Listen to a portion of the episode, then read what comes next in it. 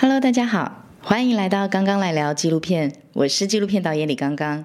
请让我带你一起从纪录片出发，跟着纪录片工作者的脚步，探索生活中不同角落大大小小的人生故事吧。我们今天邀请到来宾是黄开景导演。Hello，大家好。Hello，刚刚你好。嗨，小开，其实我们已经认识了非常久嘛，好像也是在某一次的提案大会，对不对？新北就是新北，对对对，那时候是我第一次去提对啊案，。其实我觉得提案大会真的很棒哎，提案大会都会遇到非常多的志同道合的朋友，然后即使提案大会结束之后，大家都还是会变成朋友，然后时不时来联络交流一下。对啊，我觉得蛮棒的，而且嗯，每一年就是会参加的人也不太一样，因为我今年也有参加嘛，然后就遇到一些不同的朋友，这样子就觉得蛮开心的。而且每一年在提案大会上面，其实都可以偷听别人的不同的那个议题，我觉得是超有趣的。对，就会知道说哦，现在原来有人在关注这一些议题啊，然后不同的创作的观点。对，就是一个精华密集般的感觉。对但是我我觉得我第一次去参，哎，那个时候我们第一次见面的时候，那是你第几次参加啊？那是我第一次，也是第一次，对不对？我觉得第一次对紧张到都，哦天啊，我不知道该怎么。对，我的第一次就献给了那个新北纪录片的提对我也是，我觉得新北纪录片那个纪录片讲义是对我来说觉得蛮重要的。嗯，很友善。对啊，对啊，对啊，对对啊，。然后那时候好像是一二零一七年，超久以前。然后我记得那个时候小开的片子，我从提案就很喜欢，是《幸福无公式》。啊，对对对对对对，我觉得这一部片子，等一下小开就可以直接开始聊，因为我觉得这部片子其实超酷。然后我那时候一听，我就觉得你很勇敢，因为等于是你自己解剖了一个自己的呃秘密嘛。然后我记得那个时候在现场看到片花的时候，我。印象有一幕超深刻，至今都还记得，就是你把摄影机就放在公园，然后你跟你老公就来到公园谈判，然后两个人脸超臭，哦，对就，是整个已经把自己解剖到不行，因为纪录片导演，我觉得最难最难拍题材就是跟自己最亲近。你拍别人其实就是当成是一个关注的议题，可是拍自己你要解剖到多很难深？真的，我我跟你说，其实我后来有点后悔，我觉得哦天哪，而且我觉得那个时候是有点带着那个心情是。呃，其实也不觉得会怎么样，因为那个时候其实我也刚踏入纪录片圈没有很久，然后我前期其实都在剪接，所以我不太真的很知道说导演要做什么。哎，对，说到这个，你还没有自我介绍，哦来跟听众朋友自我介绍一下。因为小开其实很酷，他在当导演之前，他是纪录片的剪接。其实纪录片剪接对我而言是更困难的，因为素材海量，真的，我我老实说，到现在要我剪辑，我还是会有一种哇，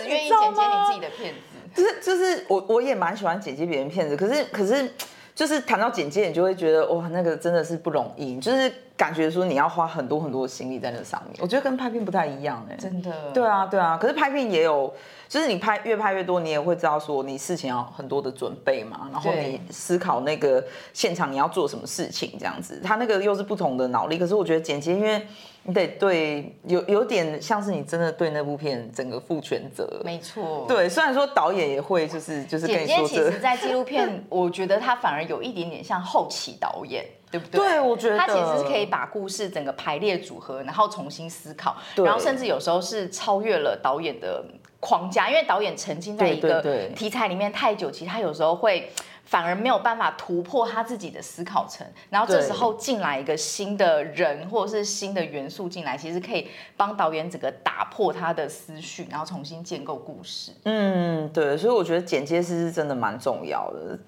真的，而且而且真的是会很费那个脑力啦，而且你还要再跟导演就是做。很多的沟通，嗯对，因为导演他可能有他自己的想法，然后那你要怎么样去跟他协调说，哎，这个这个影片这样子的发展是最好。对，我觉得所以我们又离题了。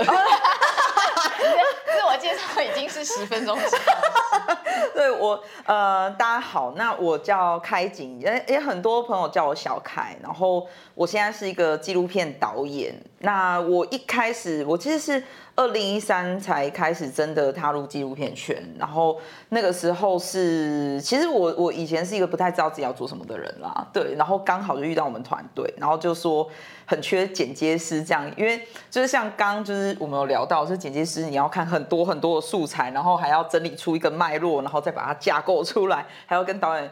那个去沟通，这样就其实很不容易。纪录片的剪接师，所以那个时候呃呃，就我们团队说要找一个剪接师，我就进去，其实是一边做一边学，嗯，对。然后后来到呃，大概过了三年之后吧，我就觉得，哎，我也想要尝试创作，嗯，对。然后那个时候是跟着志翰导演拍一部片叫《穆斯林爸爸》，然后就是那个时候是当执行导演，只是那个时候是真的。有点像是第一次自己出门，然后要做很多事，因为前期我们公司那个时候人少，你知道吗？然后常常都是大家全部都出去，然后我一个人在家那边剪接这样子，然后就哦，对，面对讲堂就呃，对，大概这种感觉这样。然后那时候可以出去就小兴奋这样子，然后后来出场，对对对，被带出场很开心，我不用一个人闷在家里了这样。对，然后那个时候就。开始想要去发展一些自己的作品，嗯，然后自然导演他们就是也是那几年，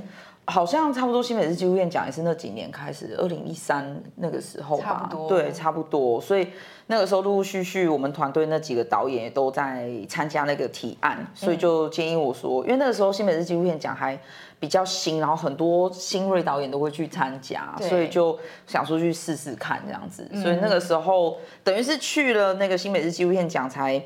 呃，然后为了要提那个案子，想要做我自己的片子，才真的正式成为一个导演，这样。嗯，对，就一路走到现在。那个时候是就对，就二零一七年。对啊，对。所以我们现在就可以直接开始从幸福公式开始讲，这真的是一个很酷的片子。如果听众朋友有机会的话，真的很建议你们去看一下。对，我觉得，我觉得我自己也很推，自己自己在那边。所以 小凯来跟我们讲一下故事，大约是。嗯，他其实一开始是我自己被拍，被我们团队拍，因为那个时候我进入我们团队嘛，然后我同时也在思考自己的很多人生的事情啦，然后就觉得说我想要去结婚，但是其实，在结婚之前，我是跟女生在一起，就是女同志这样，然后，但是因为那个时候我对自己做很多一些人生的探索，然后觉得说，也许我应该去结婚，就是。倒也不是说你要好像一定要走入一个传统还是什么，比较像是说，我觉得我想要找到一个，呃，我人生真正想要的东西。然后我觉得，哎，结婚我想要去试试看，因为我对爱情还蛮蛮重视，我觉得它是我生命中蛮重要的东西。嗯，所以，我我们团队的人知道说，你知道吗？纪录片工作者就是知道说，哈，你要去结婚哦，就非常兴奋这样子，然后就说要拍我。但在之前，你都只有跟女生交往过吗？呃，因为因为我其实是母胎单身很久，对，然后我就跟我就跟呃跟我女朋友交往，她也是我生命中第一个爱人，对，像是这样子，所以就是我之前就是只有跟她交往过，对，但是我之前真的要严格来说啦，可能比较像双性恋，嗯，就是我也会喜欢男生，也会喜欢女生，但是我就是默默藏在我的心里，就嗯很喜欢你这样。然后 想说什么时候才可以单恋不敢告白？对对对对，就是那一种很很害羞。我觉得我觉得为了结婚，我也突破蛮多这种，就是不敢告白的这种品品，就是这种障碍。因为那个时候为了要结婚，我还真的有跟跟一些男生，就是知道吗？就是跟他讲说，哎，我我是可以考虑，就是跟你 结婚啊什么的这样。然后他们就 吓爆，很害怕。对。但是有一个直接，但是有一个男生后来说，后来听说他有一点后悔，但他没有本人没有跟我讲。你说后悔没有答应你的求婚？对，就是稍微有一点这样。对，因为可能就是我突然嫁人，他就好像错过了什么。嗯，知道错就好，没有。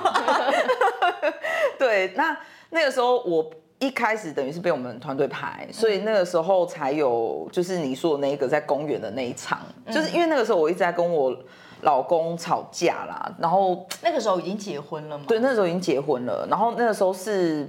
呃，真的还蛮冲动的去跨入婚姻，然后就发现说，呃，所以幸福公司其实他讲蛮多关于性还有爱这之间的一些关系，嗯，那就觉得说我很难接接受性跟男跟异性有性的这件事情，其实真的是结真的是冲动，然后。去踏入婚姻，然后才觉得说，哎，这件事情我不行哎，这样，对。那后来我就觉得说，因为刚好那一年我跟我老公离婚，嗯，前夫离婚，然后过没多久，我有个朋友，她也是女同志，然后她也跑去跟男生结婚。嗯，那我就想说，哎，我想要去拍摄她，就那个时候我已经开始在拍了，然后就开始做一些探索，这样。然后隔年就有那个新北市纪录片奖嘛，我就把这个故事写一写，然后就是等于说我自己的故事加上我朋友的故事，所以那个时候已经有了一些素材了。对对对那个时候已经开始在拍，可是还有点琐碎，嗯，就只是先知道说他的故事是什么，然后呃拍了他的结婚的那个婚宴，嗯，对，大概就是拍个几场而已，嗯，对，然后就觉得说，哎，我想要去 follow 这个故事，嗯。嗯，所以幸福公司它其实是以我朋友为主的故事，因为那个时候基本是纪录片奖优选上了嘛，然后他要剪一个十五到三十分钟的影片。然后最一开始的初剪，我是把我自己也剪进去，然后就等于讲我还有 C 琳的故事。可是剪一剪就觉得说，好像又觉得 不够精彩，在这个长度里面，然后呃不够去聚焦去说出一个东西，然后两个又太多，好像又讲不清楚。嗯，所以就干脆就哗就把我的全部剪掉，然后就只有出现在片头还有。片尾我好像后来吧，你知道那个片片尾其实很好笑。我本来有放一个自己在那边就是默默思考某些事情的画面，然后我的监制始祖德德哥他就说我看起来很假，我说哦好啦，就把它剪掉。那资金都还有点红，我觉得应该放的，应该要坚持己见的，毕竟是你本人。对，但是但是我觉得我觉得就是。有时候也有点有趣，因为那个时候我自己上镜自己拍自己，反而是很尴尬。对对，然后就那个脸是真的看起来有点就是尖界，你知道吗？所以就我后来觉得，好啦，德哥你说的对，我应该把它删掉。对，所以还是依了他的，只是说你就有点可惜，说你没有办法头和尾都出现。嗯，对，就是好像你没有办法把它连接起来。可是因为我后面还是有讲了一些自己的想法，嗯，所以就也还行。只是我觉得。真的，我觉得纪录片有时候就是会有这样子的状况啊，就是那一个画面可能你刚好，因为虽然是拍我自己，可是其实拍别人也会这样，不觉得吗？就是可能他的那个画面或是他不是那么能够呈现实际的氛围，这样，嗯，对，所以就或者是说你在影片里面想要传达讯息，所以你就把它剪掉了。对，因为像听众朋友可能不太清楚，有时候纪录片跟剧情片，像很多。听众他们可能都不太了解，然后对于我们而言，呃，纪录片它就是记录一个真实的事件、真实的人物，但是其实有时候有一些的情境，其实我们还是会透过一些设计，但是不是呃捏造，而是用更有意境的方式去把可能角色的内心或者是一些感觉表现出来。对对，它是一个纪录片比较是艺术呈现的一个手法的方面，因为因为。的确是因为你要拍真实的那些画面，它的确在如果说你要表达一些心境或者是比较概念性的东西，对，那那那个时候可能会需要一些画面做辅助，那你可能就会去。呃，我觉得比较简单的做法，可能就拍一些空镜，然后有鸟啊在飞，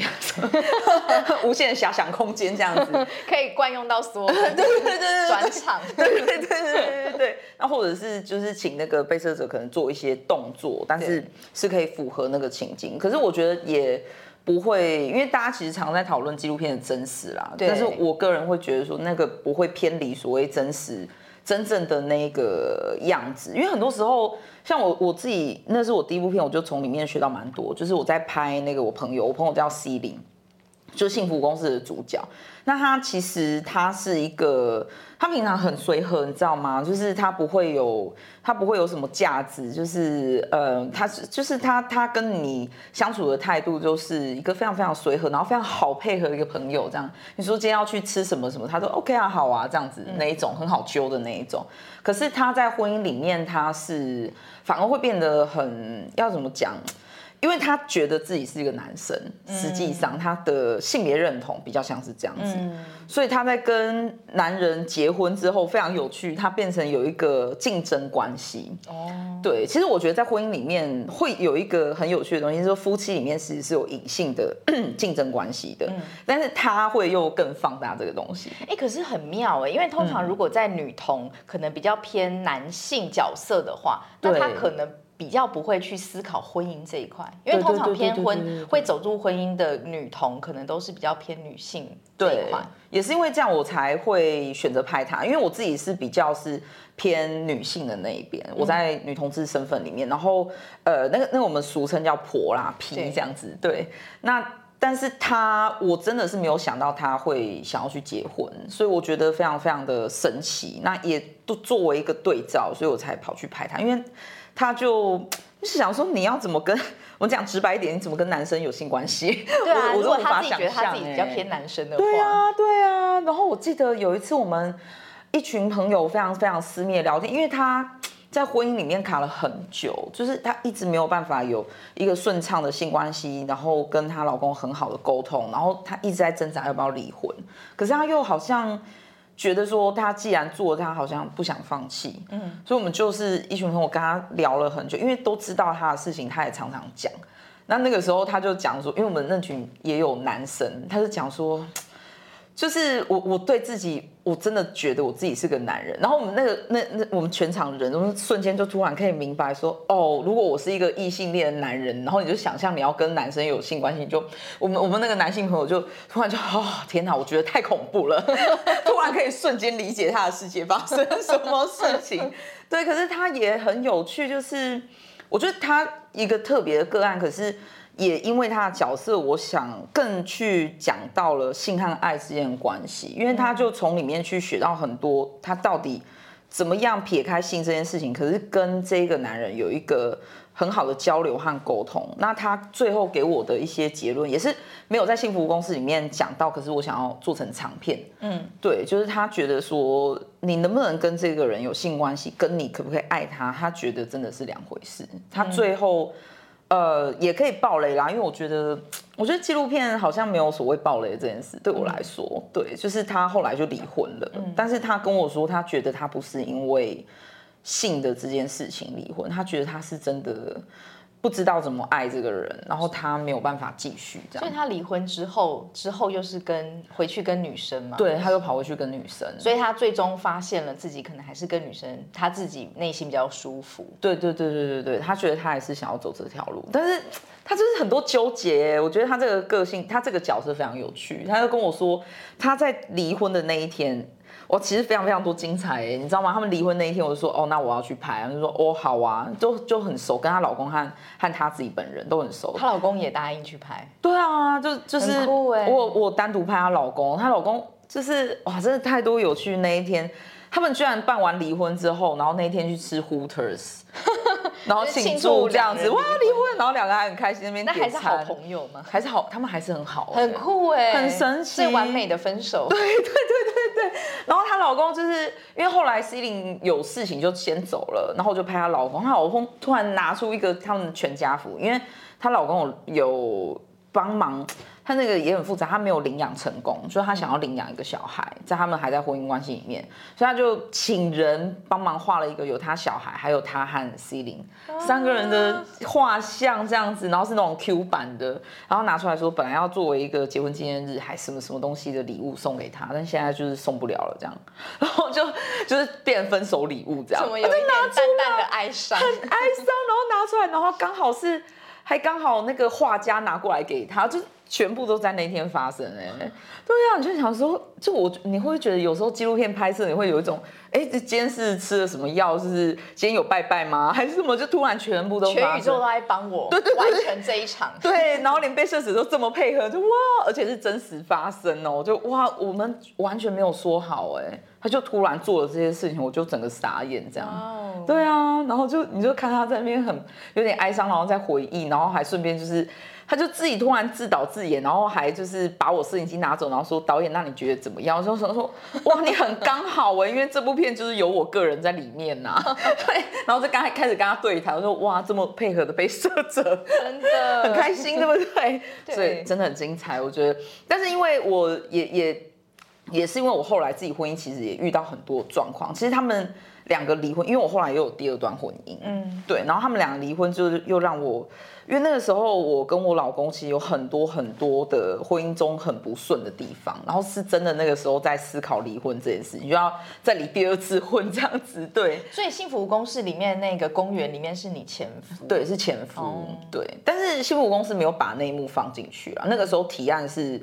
那个时候提案提的故事是我跟 C 零都在里面，所以有那个样片、那个预告是有把我跟他吵架放进去，但是最后的完成版就没有。好，我觉得很可惜耶，很可惜。所以长片要把它放进去。纪录片就是真的，其实我们自己在拍的时候，我们都觉得其实最好最好看的，往往都是没有放进去的。对对，然后或者是最好看的那一瞬间，都是你刚好没有拍到的。对，这个最惨就是哦天哪，我那一天没有去。对，哈。你居然那天发生这件事情？对对对，我像像我像我最近在拍另外一个片子，他就他就刚好去了某个地方，然后就为什么没有去？为什么没有跟我说？就你为什么没有跟我讲？对你又不好跟他说，你为什么没有告诉我？人家想说干嘛每一件事情都要告诉？对啊，很烦呢。我跟你有那么熟吗？所以真的你要跟被摄者很熟，我觉得这个很困难。我真的很想要跟你聊这件事情哎。即使很熟，你们没有生活在一起，他有时候就是会突然发生啊。对啊，对啊，对啊，他就突然，因为像我拍最近拍那个原住民的故事，我就跟他说，哎，那你做什么事情可不可以告诉我？他就是每次我每次这样讲，他就说小开这样真的很为难我，因为我们都是你知道吗？想到就做，你知道啊？因为他们有原住民特别随性，这样我想到就做，我不想要被拘束。对。能拿他怎么办呢？对啊，其实不要讲他是不是原住民，我自己也是啊。就哎，我现在想到了，我要去做某件事。总不能半夜突然想到做一件事，然后还抠那个导演说：“ 哎，导演，我现在要干嘛干嘛？你要不要过来？”对啊，我觉得导演应该也会会很那个吧。我睡觉睡到一半，哦，烦呢。对啊，烦不烦？对啊，真的，我觉得这是纪录片很难的地方。对，好，所以回到幸福公司，其实对于我而言，就是最震撼也最佩服的，就是你自我解剖自己是女童，然后又结婚这件事情。因为即使嗯。不在乎呃出柜，然后让大家知道你是女同，可是要如何就是被拍，其实你自己还是每一个人应该还是都会有一个门槛，你跨不过去。尤其是你在拨开来你自己，以及可能你呃身边的伴侣要一起入境这件事情。对对，你当初是怎么样跨越你自己心中的那一道障碍？其实我觉得啦，纪录片。可是，是可以讲幕后嘛？就是我觉得纪录片某个层面上，就是你如果拍到那个人就是特不要脸，一点都不觉得自己有问题，人是很好的被摄者，你知道吗？所以你自己就是特不要脸，我就是那种特不要脸，觉得自己有问题。对对，就一点都不觉得自己有问题，这样。所以所以我就是那种非常好的被摄者。所以一开始他们说要拍我的时候，我就哦好啊，就是吵架吵给你看，我才不会觉得怎么样。就是那一种，反而是最棒的被摄者。对，就是所以这会不会我们这样讲，然后就没有人要。被我们拍，就是应该是不会，大家就会想说，哎，真的好酷，那我也想来被拍一下。我也不觉得自己有问题，这样我觉得自己很棒。对，就是这种被摄者，他就是特别会敞开心胸这样子。对，所以我就是大概是那种，而且我其实因为那个时候我就是下定决心想要追寻自己人生的幸福啦，所以我觉得说我一定会做到这样。我是有一点那种阿 Q 人这样，就是我觉得啊，我现在下定决心，我觉得我一定使命必达。所以你在拍《幸福公式》的过程以及拍完之后，你觉得你有疗愈你自己，跟呃你被摄的那个人他也有吗？我觉得非常疗愈。其实我自己被拍的时候，跟我去拍别人是不同的疗愈的层次。因为你生活中就算你有朋友，你也很少有机会有一个人他想要了解你，然后问你问的那么透彻。嗯，对。那那个时候被拍的时候是那个志翰导演他们在拍我嘛。那所以他会问你一些东西，你就会去讲说啊，那个你还可以积极骂老公这样子哦，那个什么怎样很痛苦什么什么，你就觉得哈很释放，因为平常你也不会跟朋友讲这些事情。对，那到我拍摄吸引他们的时候，会更从他的那些故事里面去了解说，哎，我也有这样的心情，然后呃，原来我那个时候是这样想的。那甚至你在后期剪接的时候，你又更跳出来去看到一切发生什么事。因为那个时候我其实有一个，呃，就是一个算是老师嘛朋友的角色，就是我会去问他很多关于婚姻的事情。嗯，可是那个时候你在当下很痛苦的时候，他讲什么，你你问归问，你也是很诚意的去去寻求他的帮助，但是其实你听不是很懂。嗯，可是我后来去剪接的时候，我就突然明白他到底在跟我说什么。对，所以你等于是经历了这一部片最核心的三个层次，呃，被摄者本身、导演，然后以及剪接，你全部都经历到了耶。对啊，对啊，你完整的陪伴了你跟你朋友走完了这一段路。对，我觉得是很真的很棒的旅程啦。所以我一直觉得幸福公司还有我之后要发展这个长片，几乎是我的生命的本身这样子。所以我也因为这部片，我后来在拍摄别人的时候，我会。非常非常的有一点，真的是有一点严肃。当然你不会很很震惊，然后脸很臭的去拍那个人嘛。但是你会觉得说，哎，我拍的其实实际是是他的生命，所以你会非常认真的去看待这件事情。嗯。对啊，而且很多纪录片导演的第一部其实都是跟自己的生命经验或是生命故事最息息相关的。所有纪录片导演，不管是不是从家庭或个人开始，一定都是跟自己本身有关。像我就是拍我自己的眷村文化开始的。嗯，对对对，我觉得我觉得是一个。就是你从自身去做出发，你好像更能够去体会到别人，然后你也更知道怎么去拍别人。嗯，我觉得那个差蛮多的。对对，所以幸福无公式之后，因为呃最近小开还有一个新的作品，是一个短的纪录片，是呃黑夜里的白光，夜间的白光啊，夜间白光，对不起，夜间的白光。然后那个名字也不是很好记啦。然后夜间白光，我也觉得很酷的是。是在讲一个白牌的计程车司机嘛？嗯，然后当初是怎么样跟这个计程车司机认识，然后怎么会因缘际会，然后想要拍他？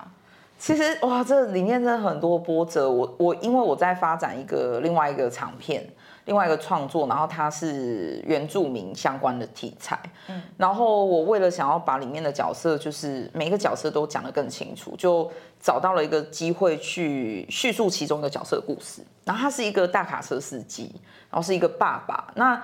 他呃，不知道大家对都市原住民的议题了解多少，但是简单来说，就是这些原住民他们离开自己原生部落嘛，然后到都市讨生活，他有一点是跟自己原来的文化。切断了一个连接，那所以他这个这个卡车司机，他我觉得他特别有代表性，是因为他真的就是他，你会感觉他真的把这些东西想要抛开，然后营在都市里面营造一个新的生活。他觉得他觉得他能不能把家顾好比较重要，所以你在拍他的时候，他开着那个大卡车，你会感觉到很多生命的一些重量，然后他试着想要。驮住生命走下去的那个氛围非常的重，然后在半夜奔波，那他也有很多那个角色的一些，你要怎么讲伤痕和情绪嘛？就是他知道这个工作是没有办法让他跟孩子很多很多沟通的，所以他知道这些当东西，但是他必须要往前走，就是这些很多角色的情感和面相是在这个角色里面，所以我非常非常喜欢这个角色，但是。就是很可惜，他因为大卡车这一个职业有很多的限制和他特别的地方，嗯，所以后来这个提案没有办法，这个故事没有办法发展，嗯，对，然后只拍摄到一些画面，他就跟我说他没有办法被拍了，嗯，对，所以我就只好就是在网络上，因为那个时候已经把气话交出去了，嗯，你又不能就是差的太多，嗯，这真的是很幕后啦，所以我就在网络上去找说，那有没有？呃，你也是原住民，然后你也是一个半夜开车的人，然后愿意给我拍摄，所以其实是网络上这样子去找到的。哦，对，那那个主角阿红，他就他可能也想要有一个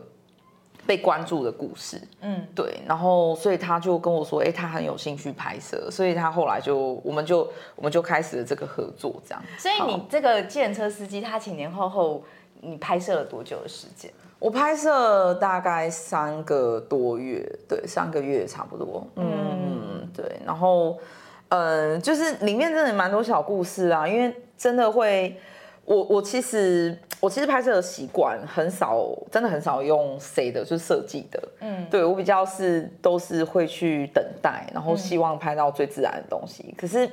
因为那个时候他非常有趣，他半夜开车，他载到的。人大部分是喝酒的，对啊，千奇百怪，而且甚至有一些他让你们拍摄他的脸或者是他的状态，对啊，对啊，对啊，我觉得蛮那个故事很有趣。然后但是他像里面可能，如果观众朋友去听或者听众朋友有去看到那个呃那个影片的话，他会有一个酒店小姐的故事。其实那个是我最原始我在拍阿红的时候，这个主角的时候，我想要设定借由他去又带出另外一个族群这样子，就酒店小姐的生活。而且我甚至还遇到一个男的酒店小姐这样。哦，对，可是公关吗？应该是，我因为我没有问很多，他就是你知道那个很难，那部片真的很难拍，就是他们就是坐上车然后就下车了，嗯，然后他临时这样你也很难，就是问很多，然后加上真的是全然的陌生，他对你的信任度是有有一些距离的，所以你很难问他很多事情，这样那个时候就是短短十分钟，那也是因为遇到他，我就觉得哇，我好想拍这个题材，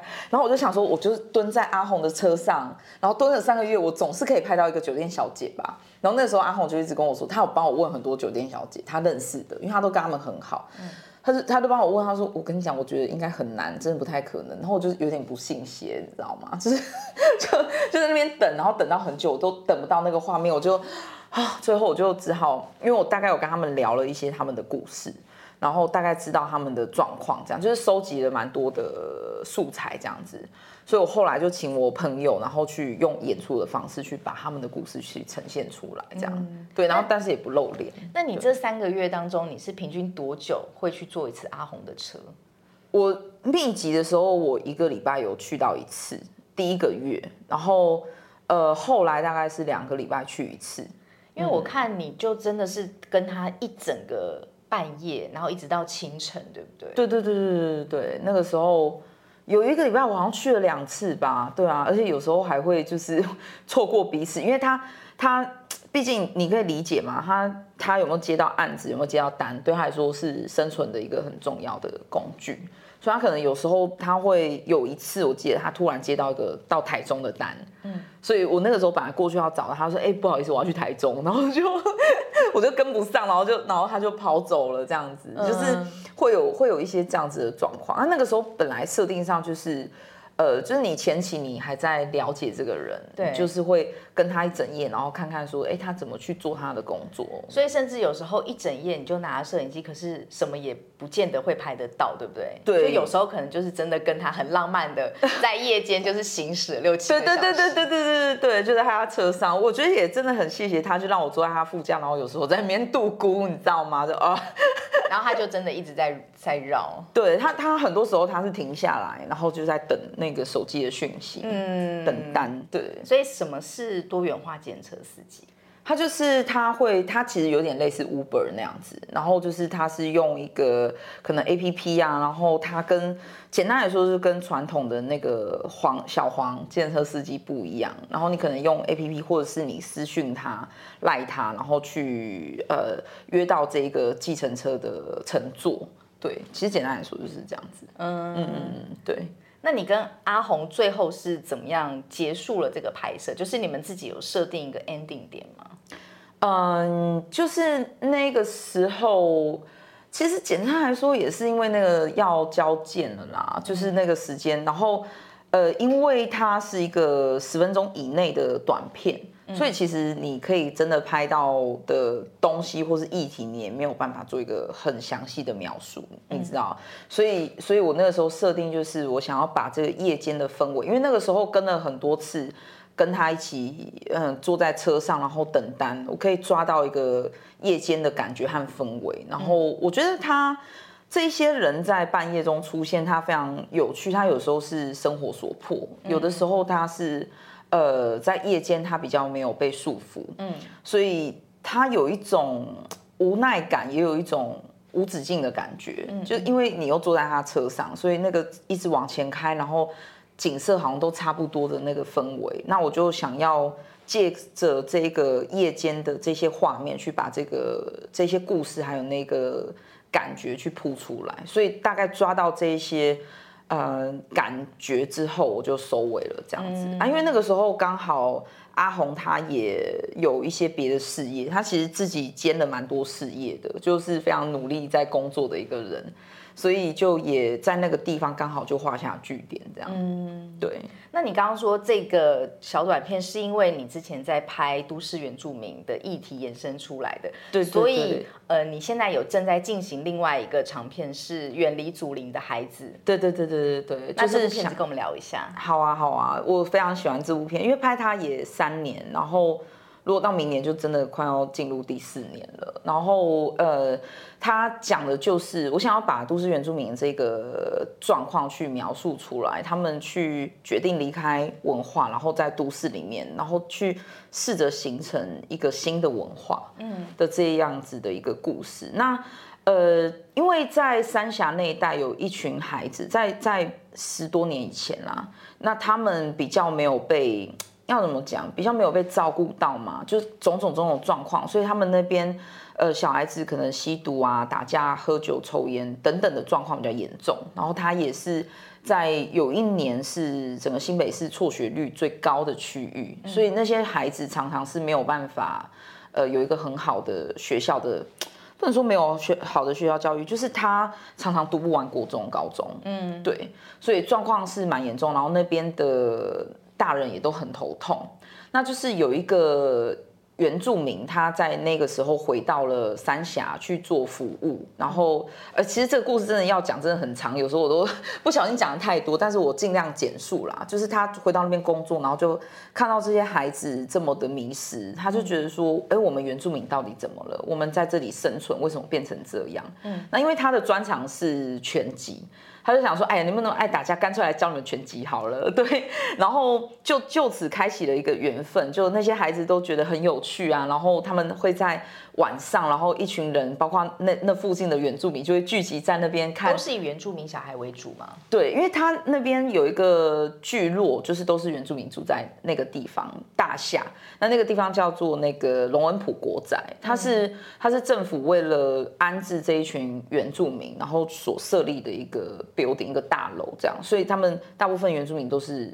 那个附近的原住民都住在那边。他其实有讲到另外一个议题啦，就是呃都市原住民。的部落啊，什么三英部落，还有南靖部落，他们是那一群那一群人，他们到北上到这个城市里面生活之后，他们自己在都市的呃周遭形成了一个自己的原住民部落，非常有趣。对，大家如果看到远离祖灵的孩子的长片的话，我会把它放进去，非常有趣的一个地方。那因为因为它其实实际上是违章建筑，它没有经过政府的。承认和那个认可说可以在那边盖他们的房子的，所以它有被拆迁的危机。那三英部落就是被拆迁之后，那他就就龙文普国宅啊，还有一个新的三英部落啊，就是去安置这一些原住民。他他其实延伸很多议题啦，因为那些原住民他们当然对这些事情都是不是很开心的，也有很多的抗议这样。那总之，他就是在那个地方照顾这些原住民孩子，然后就教他们拳击。那后来他自己，他本来不是社工哦，后来他自己还去呃学了，去去有去修学分的样子，然后去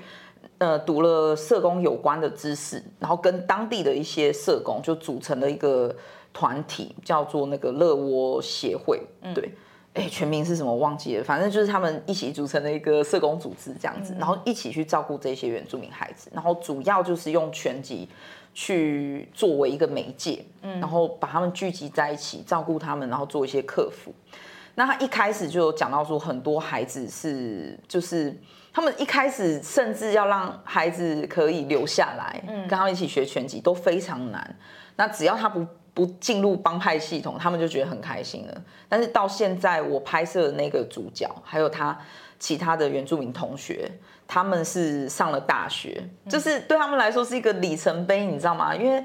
嗯，就是对我们来说，可能现在要上大学不是一个很难想象的事情。对，对，几乎每个孩子都会上大学。可是对他们来说是很难得，他几乎是你知道吗？欢呼鼓舞的在庆祝这件事情，就哇，我们这一届的孩子全部都上大学了，这样子。那只是有一个孩，其中一个孩子，他因为家庭的因素，他后来选择去工作。嗯，对，所以你可以理解他，就你可以从这里面看到说他们。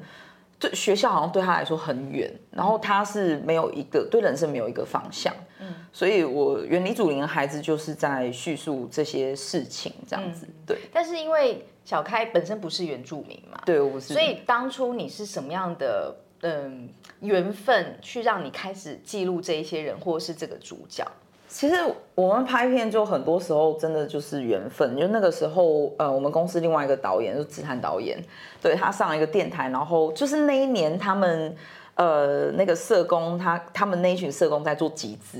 然后集资非常成功，然后终于他们可以有一个教室，有一个拳击，有一个小小的拳击练习场。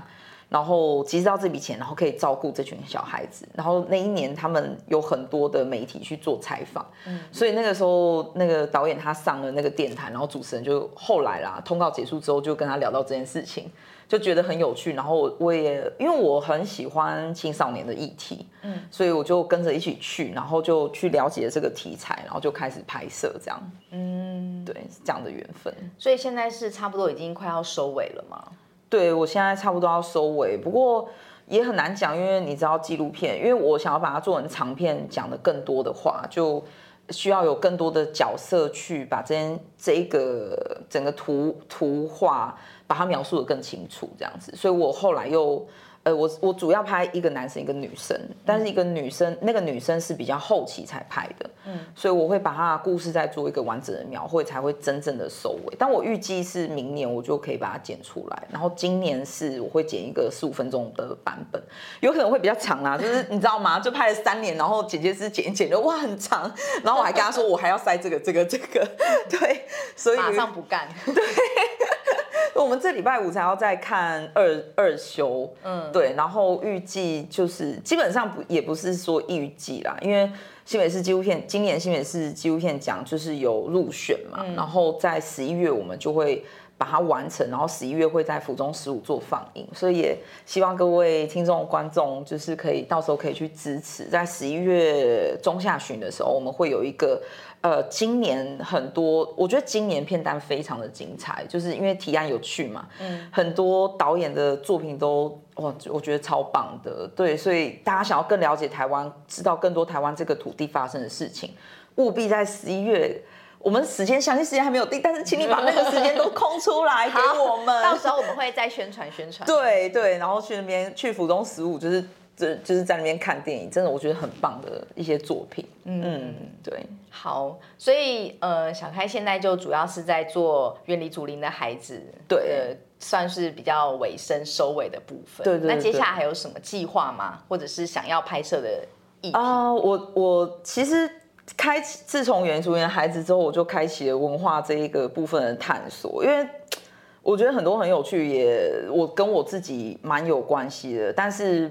简单来说啦，我想要再拍客家的文化，然后再从不同的文化的角度去看到到底文化是什么，然后我们是是真的很有必要去追寻，然后但是它对我们的意义是什么？我们应该怎么去架构它？因为我觉得一个文化，我我实际上认为是很重要，就是你自己是谁，然后你是生活在哪一个土地上面，那你怎么跟别人去介绍你自己？我觉得这个东西蛮重要的，对。就想要台湾的文化都收集一轮的概念，这样 有一点，有一点。如果可以的话，那当然更好。那现在就是针对客家文化在做一个拍摄，然后然后也很有趣。我觉得我其实没有特别设定要拍运动，哎，可是刚刚好就是又是从呃篮球这个运动这个角度去描绘客家文化，所以就是挺有趣。因为我也刚开始发展，所以也很多。未知数，我也还在了解这个文化，对。好的，非常期待，希望明年或后年又可以在某一次的提案大会上面听到小开的故事。有，我会努力的，我现在也超期待的。对，好的，那我们今天的节目就到这边喽。嗯，非常谢谢小开，聊了好多，真的。等之后呃，远离祖林的孩子上片之后，可能再请你回归一下，然后再讲更细的故事。好啊，跟我们听众朋友分享。很期待可以分享这个片子。好哦，那我们今天就谢谢小开喽。好，不客气，很。谢谢大家，谢谢刚刚，拜拜，拜拜，拜拜。